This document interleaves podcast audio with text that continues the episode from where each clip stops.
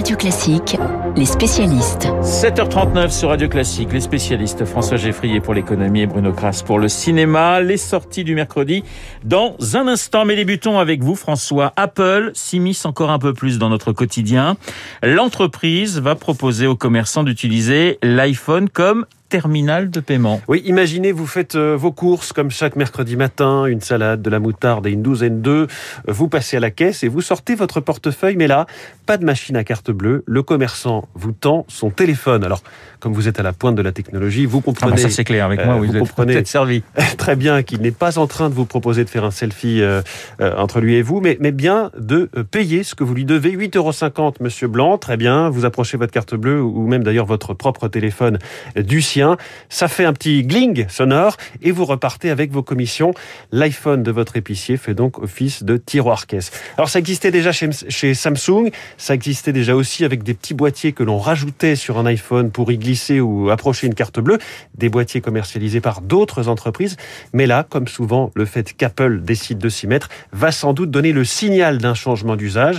Ça a toutes les chances de devenir une norme dans quelques années. Pour l'instant, c'est aux États-Unis que ce sera mis en place. Au passage, on peut se demander demander si Apple ne va pas par ce biais récolter encore plus d'informations sur les consommateurs que nous sommes. On a longtemps dit que la grande distribution était assise sur une mine d'or avec les données contenues dans les cartes de fidélité, hein, sur nos habitudes d'achat. Et eh bien là, si Apple a accès à nos tickets de caisse, elle pourra mieux nous cibler et nous envoyer de la pub, car on l'a moins en tête que pour Google ou Facebook, mais tout en s'affichant comme vertueux et plus respectueux de la vie privée des internautes euh, que ses camarades des GAFA, euh, Apple a développé son propre système publicitaire qui ne manque pas de, de cibler lui aussi nos préférences. Alors François, avec la force de frappe d'Apple, on imagine que c'est une sacrée menace pour les acteurs traditionnels du paiement. oui, d'ailleurs, il y a moins d'une heure, ici même dans ce studio, le directeur général délégué de BNP Paribas, Thierry Laborde, qui était notre invité, reconnaissait qu'Apple était à la fois un partenaire et un concurrent. C'est vrai pour les banques, c'est vrai pour les grands acteurs que sont euh, Visa et Mastercard, et puis pour toutes ces nouvelles entreprises plus ou moins jeunes qui s'étaient mises sur ce créneau du paiement. On pense à Ingenico, le français, devenu Worldline, mais aussi à, à des startups Square, Zettle ou SumUp qui s'étaient s'était mise sur ce créneau. Les frontières bougent de toute façon. Hein. La notion de banque, avec un, agrément bancaire, toute la lourdeur de la régulation, finalement est un petit peu en train de s'étioler. Euh, de plus en plus d'opérateurs de services financiers remplissent toutes les fonctions euh, des banques, abriter notre argent, faire crédit, offrir des moyens de paiement, nous conseiller. Apple donc est partenaire, puis concurrent dans la banque, comme il a été dans la musique avec Spotify. D'abord un, vrai camarade de jeu, euh, concurrencé ensuite par Apple Music. Pareil dans le streaming de séries télé. Il y avait Netflix, Apple a développé Apple TV+, c'est pareil dans, les jeux vidéo. Quelle sera la prochaine étape, le prochain secteur, hormis le paiement ou la banque? On peut déjà penser à l'automobile. Euh, aujourd'hui, avec son système CarPlay, Apple transforme déjà un petit peu euh, l'écran de votre tableau de bord de, millions de, voitures, hein, de toutes marques, comme un écran bis de votre iPhone. Là aussi, on se dira peut-être dans quelques années, des voitures Apple roulent sur nos routes, et eh bien que les constructeurs, en intégrant ce système CarPlay, ont fait entrer le loup dans la bergerie ou une sorte de cheval de Troie, permettant aux géants californiens de tout connaître du comportement des automobilistes et de leurs usages de la voiture. Avec ce genre d'innovation, Apple devient encore plus un opérateur systémique, un gatekeeper, comme on dit, c'est-à-dire un portier ou un gardien qui fait la régulation, en fait, qui décide, toi, tu as le droit de rentrer, toi, tu pas le droit, un petit peu comme un videur de boîte de nuit. D'où la nécessité d'une régulation comme l'Union européenne est en train de la bâtir avec son Digital Market Act, qui permet potentiellement de démanteler une entreprise en cas d'abus de position dominante. Bah écoutez, c'est un tantinet inquiétant ce que vous venez de nous dire quand même, mon petit François. François. Geffrier dans les spécialistes. Après l'économie, place au cinéma, le 7e art sur Radio Classique, c'est vous le savez avec Bruno Kras. Bruno, nous commençons votre sélection du mercredi avec Enquête sur un scandale d'État. C'est le nouveau film de Thierry de Peretti. C'est une histoire vraie, une enquête journalistique à la Brigade des Stupes. Le film s'ouvre sur une villa en Espagne, une plage, des hommes en noir qui déchargent une cargaison de drogue, des kalachnikovs, et au milieu, un infiltré joué de façon magistrale par Roche Dizem. Cet infiltré va contacter un journaliste de Libé, tout est vrai, et lui dire qu'en fait, il travaille depuis plusieurs années pour la Brigade des Stupes, et surtout pour le patron de la Brigade des Stupes, qui dans le film s'appelle Jacques Billard, et qui est interprété par Vincent Lindon, et qu'en fait, ce patron a une technique.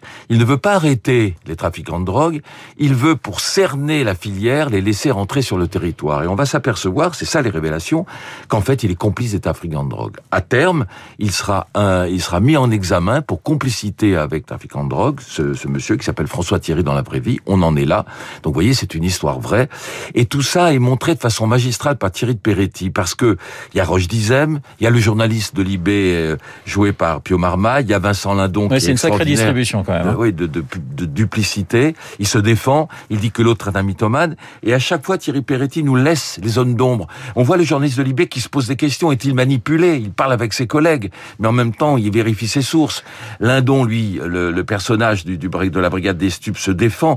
Donc plein de zones doubles, c'est fiévreux. On dirait un, un, un film à la Boisset. C'est très bien fait, et vous restez scotché dans votre fauteuil du début jusqu'à la fin. Alors nous partons à présent pour l'Égypte avec le nouveau long métrage de Kenneth Branagh, Mort sur le Nil, le retour d'Agatha Christie et d'Hercule Poirot. Alors j'ai envie de dire, c'est c'est comme un péplum, c'est en technicolor. Ouais. Vous êtes au milieu des pyramides, du temple d'Abu Simbel, d'un beau bateau à Rouaob, etc. Et tout ça est en numérique. Moi j'ai trouvé que c'était un voyage exotique magnifique. Je me suis dit mais comment il a filmé l'Égypte comme ça? Tout est en numérique, mais c'est superbe. Et c'est l'enquête. Alors c'est Kenneth Branagh lui-même qui joue Hercule Poirot avec les longues moustaches et qui va enquêter un meurtre, un deuxième, un troisième. C'est très bien fait, c'est très plaisant à voir et vraiment ça distrait par les temps qui courent. Kenneth Branagh, c'est un grand, un très grand de la réalisation, grand acteur, grand réalisateur. C'est incroyable, il vient de la Royal Shakespeare Company, il fait ce film, en même temps il fait Belfast qui va sortir début mars où il raconte son enfance en Irlande du Nord et il vient, et c'est tout chaud, d'être nominé sept fois aux Oscars, meilleur film, meilleur réalisateur, meilleur scénario, etc. Oui, c'est un grand monsieur Kenneth Branagh, on l'avait un peu oublié, mais c'est un grand monsieur. Bruno, un documentaire qui est pour vous un, un véritable coup de cœur, Golda Maria, le portrait, le témoignage d'une survivante de la Shoah. Alors vous êtes allé à la projection un peu à reculons, si je puis dire, et vous en êtes sorti totalement bouleversé. Oui, parce que deux heures de film où on voit une femme comme ça dans le cadre et c'est tout ce qu'on voit, sauf que c'est magnifique et comme quoi la parole donne des images. On est en octobre 94, Patrick Sobomal filme sa grand-mère, Golda Maria, qui a 84 ans, elle est décédée depuis, et qui va raconter tout son itinéraire depuis la Pologne en 2010 jusqu'au camp d'Auschwitz, où quand elle arrive, elle est séparée de sa belle-mère et de son fils qui sont gazés aussitôt. C'est bouleversant, c'est magnifique. Et ce qui est extraordinaire, c'est qu'elle ne fait que parler avec beaucoup de sobriété. Et de temps en temps l'émotion la prend quand elle dit dans le train plombé euh, mon petit garçon de 4 ans et demi m'a dit maman ne pleure pas si tu pleures parce que j'ai faim non non je n'ai pas faim. Ne pleure pas surtout. C'est magnifique. Et surtout vous voyez la Shoah. Ouais. c'est-à-dire c'est comme un film de Spielberg. Elle parle et toutes les images arrivent. Et la force de la parole et de l'image c'est un document exceptionnel. Voilà Golda Maria. Autre documentaire cette fois sur euh, la politique. Il s'intitule La disparition alors c'est extraordinaire, on dirait un épisode de Baron Noir. Le Baron Noir, il s'appelle comme ça, d'ailleurs c'est Julien Drey, qui va raconter à Mathieu Sapin, qui est un auteur de BD qui fait de la politique, Mathieu Sapin va, va, va comme un innocent, enquêter sur la disparition du PS depuis 80 jusqu'à aujourd'hui. C'est passionnant, je vous dis, on dirait un polar. Il y a des communiques, il y a Laura Adler, il y a un communicant qui était dans l'ombre de Mitterrand qui s'appelait Gérard Collet. Moi, qui suis de cette époque, j'ai quand même vu des coulisses que je ne connaissais pas, c'est très très bien fait. Et puis il y a Julien Drey, qui a sa faconde, qui est en couleur et qui connaît l'histoire du Parti Socialiste sur le bout des doigts. Donc vraiment, la disparition, c'est, il faut aller le voir, c'est, c'est superbe. Voilà, quatre films sélectionnés ce matin par Bruno Kras. Merci Bruno. Bruno et François Geffrier dans les spécialistes. Tiens, vous vous souvenez, François et Bruno, de votre note de baccalauréat en mathématiques?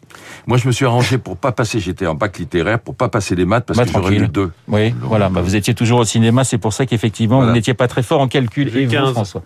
15. Bah voilà. Mais ça, c'est toujours, voilà. Bah, c'est François Geffrier. Il est parfait, ce garçon. Mais j'ai des lunettes aussi. Et parfait. C'est vrai, les mathés. Et la nouvelle réforme, vous le savez, au lycée, hein, les, sont dans le petit, dans les petits papiers de Jean-Michel Blanquer. Les maths, eh bien, c'est le thème de Marc Bourreau ce matin dans son journal imprévisible avec quelques petites pépites. A plus B au carré, c'est dans moins d'une minute.